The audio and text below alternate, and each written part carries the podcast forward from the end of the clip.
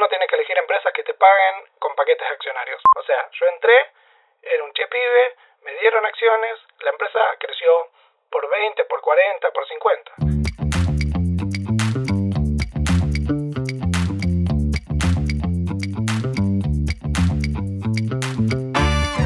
Hola gente, bienvenidos al podcast Tecnología Informal. Este es un espacio donde vamos a hablar de startups el trabajo, la inversión, economía y productos relacionados a este tipo de empresas.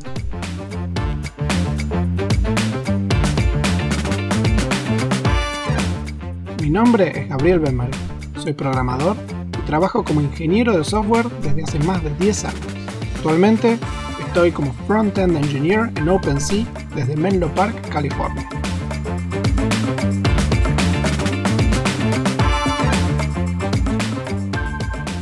El tema de hoy van a ser las acciones en empresas tecnológicas. ¿Para qué sirven? ¿Qué son? ¿Y cómo son una herramienta para maximizar el ingreso de todo trabajador en una empresa de tecnología? En Estados Unidos, las empresas pagan un salario o un paquete de compensación en dos partes. Una parte es la parte en efectivo, lo que se cobra todos los meses. Y otra parte son las acciones. Son este pedacito de la empresa que se entrega con la promesa de que en el futuro el crecimiento de la empresa va a revalorizar esos papeles y la compensación va a crecer a medida que crece la empresa. Esto es tan importante en Estados Unidos que en todos los roles, no importa el seniority, siempre hay una parte en acciones. Un junior que entra en una empresa como Facebook o Google va a cobrar aproximadamente el 25% de su salario en acciones. Y a medida que va subiendo su carrera, pasa a un rol más senior, va subiendo. Un senior cobra ya casi la mitad de su salario en acciones. Un ejecutivo, el 90% de su salario son acciones. Y después uno llega a los casos más extremos, los CEO, los Elon Musk, los Steve Jobs, donde el 100% de lo que cobran va a ser acciones. ¿Por qué pasa esto? Por dos partes. Las empresas pagan en acciones porque les gusta alinear los intereses entre los empleados y la empresa. Quieren que los empleados se vuelvan más ricos a medida que la empresa va creciendo y además genera una sensación de que están todos en el mismo barco. Obviamente eso genera o hay una expectativa de que la productividad va a ser mayor. La segunda parte tiene que ver que es más barato para la empresa, porque las empresas chicas no tienen mucho efectivo, solo tienen potencial. Entonces están ahorrándose plata hoy vendiendo un poquito de su potencial futuro. La tesis sería que las empresas que dan acciones crecen mejor y más rápido que las empresas que no. Y en la práctica parece ser cierto. En las empresas más chicas es aún más flexible este balance entre salario y acciones. Uno puede elegir, uno podría llegar a elegir que quiere solo el salario en efectivo o solo las acciones. Las empresas más chicas son más flexibles. Y esto contrasta mucho con cómo se hacen las empresas en Argentina.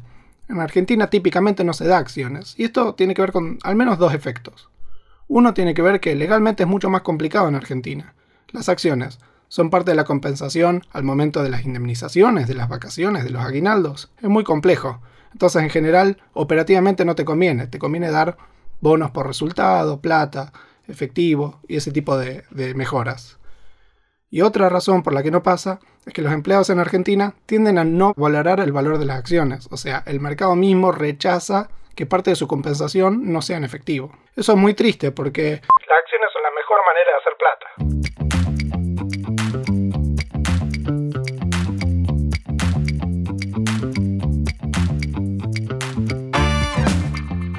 ¿Qué son las acciones? ¿Por qué pasa esto? Las acciones son una parte de una empresa. Históricamente, tener un pedacito de la empresa significaba que te daban una parte de las ganancias que iban haciendo anualmente. Pero eso ya no se hace más. Ahora, exclusivamente las acciones se negocian en el famoso mercado secundario, la bolsa. Y la bolsa tiene tanta liquidez, tanta gente trabajando ahí, tanta plata que se mueve ahí, que es mucho mejor apostar en que la acción suba de valor, apostar a que la empresa va a repartir ganancias. ¿Y por qué las acciones crecen tanto? ¿Por qué las acciones serían mejor que la compensación en efectivo? Porque las acciones crecen de una manera exponencial. Los salarios hasta cierto nivel también. Uno puede multiplicar por 2, por 3, por 4 un salario. Pero las acciones son exponenciales de largo plazo. Se multiplican por números mucho más grandes. Miremos unos ejemplos. Facebook, de que salió la bolsa en el 2012, se multiplicó por 30. Google, más o menos en el 2005, en realidad un poquito antes se multiplicó por 50. Shopify salió en el 2015 a la bolsa, hace nada, hace 6 años. Se multiplicó por 40. no, hay ningún salario que pueda compensar una suba en los papeles, en las acciones, como, como estas subas exponenciales. Y un contraejemplo de todo esto es, es, Mercado Libre. Mercado Libre salió a la bolsa en el 2007 y del 2007 al 2021 se multiplicó por 42. Si los empleados de Mercado Libre hubiesen aceptado 20, 30, 40% de su salario en acciones, hoy serían todos millonarios, multimillonarios. Estamos hablando de que una inversión de 100 mil dólares en el 2007 hoy son más de 4 millones de dólares. Es realmente mucha plata. Y para mí es muy triste que los argentinos no, no hayan accedido a esa oportunidad. Ahora, no es que uno agarra acciones y todas se multiplican por estos valores y esto seguro. Estas son las empresas más exitosas y legendarias del mercado. Y en el momento de apostar en esas empresas, no era tan claro que iban a crecer tanto. Las apuestas en las empresas de tecnología tardan mucho tiempo, tardan 8, 10 años en salir, con suerte, y si tenés éxito, y si la empresa le va muy bien. Yo doy, doy un ejemplo de esto. Yo trabajé en Script, que es una empresa de Y Combinator, que es una empresa que le fue bien cuando yo entré eran 30 personas nada más. Ahora son más de 1000 empleados. O sea, yo entré, era un che pibe, me dieron acciones, la empresa creció por 20, por 40, por 50. ¿Tengo acciones? Sí, tengo acciones. Hubo otro problema. La empresa no salió a la bolsa, no la compraron, no tiene un comprador, no tiene liquidez. Entonces mis acciones, por más que la empresa haya crecido, no las puedo vender. Elegí bien, conseguí las acciones y aún así no cobré. Bueno, es parte del riesgo de las acciones, no es gratis.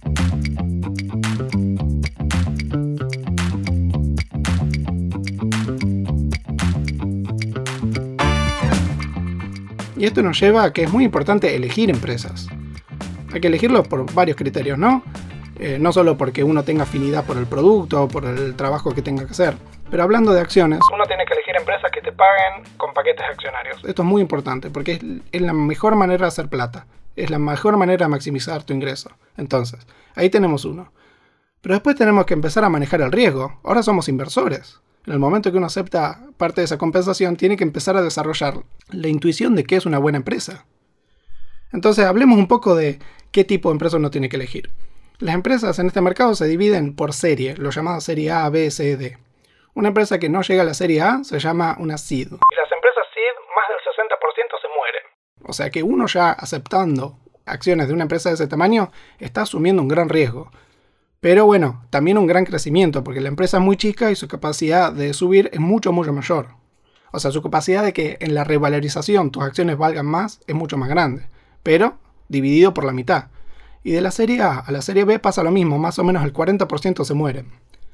Después de la serie B en adelante las empresas son un poquito más estables. Por eso se habla siempre que el riesgo valor-beneficio suele tender a ser serie A, serie B o serie C. Ya cuando uno está en la serie E, lo que se llama serie F, son empresas que están a punto de salir a la bolsa. Y por más de que uno la pegue bien, las chances son muy altas, el multiplicador va a ser mucho más bajo. Eso ya nos habla del tamaño de la empresa. Pero después, aún dentro de ese rango, hay que elegir bien. Un empleado de tecnología, supongamos que trabaja 40 años en el mercado, supongamos que se queda 4 años en cada empresa, que es mucho para el mercado, pero supongámoslo, tiene 10 intentos. O sea, tiene 10 elecciones en toda su carrera. ¿Alcanza eso? Yo te diría que sí, porque por más que uno en la serie C y en la serie A se vaya muriendo 50%, las chances de que uno encuentre una empresa que, que termine yéndole bien son bastante altas. Pero uno quiere maximizar esas chances. Uno quiere elegir y 10 elecciones en toda una vida no le da muchas oportunidades a uno elegir bien. Entonces, ¿qué hacemos? Busquemos a gente que elija bien. Que sabe elegir bien. Que su trabajo de todos los días es elegir bien. Y esos son los venture funds. Los venture funds evalúan 100, 200 empresas por día a veces. Tienen equipos gigantes. Esas empresas, además, tienen muchos resultados públicos y uno puede saber cuáles son las mejores, cuáles son los mejores fondos que mejor eligen las mejores empresas. Por ejemplo, tenemos fondos como Cosla, que invirtió en Uber, en DoorDash, trabaja mucho en cosas operativas, ¿no? Eh, creo que invirtieron en Rappi también, entonces uno puede ir eligiendo venture funds que se dedican a ciertos productos, pero lo importante es elegir venture funds que tienen éxito. Sequoia, que eligió, eh, invirtió en Nubank, o Andreessen Horowitz, que invirtió en un montón de empresas de, de consumer, de cripto, de, de todo, de lo que viene a ser el crecimiento online. Estos fondos tienen una tasa de éxito muy por arriba del mercado. Entonces, simplemente te puedes seguir, tratar de conseguir entrar a un trabajo en una de estas empresas. Entonces, en conclusión, la mejor manera de realmente hacer montos grandes en tecnología es participar, es la participación accionaria, lograr estos resultados multiplicados por 20, 30, 40, apostar a empresas con muchísimo crecimiento. Y para eso hay que priorizar, elegir la empresa bien y estar dispuesto a cobrar menos hoy para cobrar mucho, mucho más en el futuro.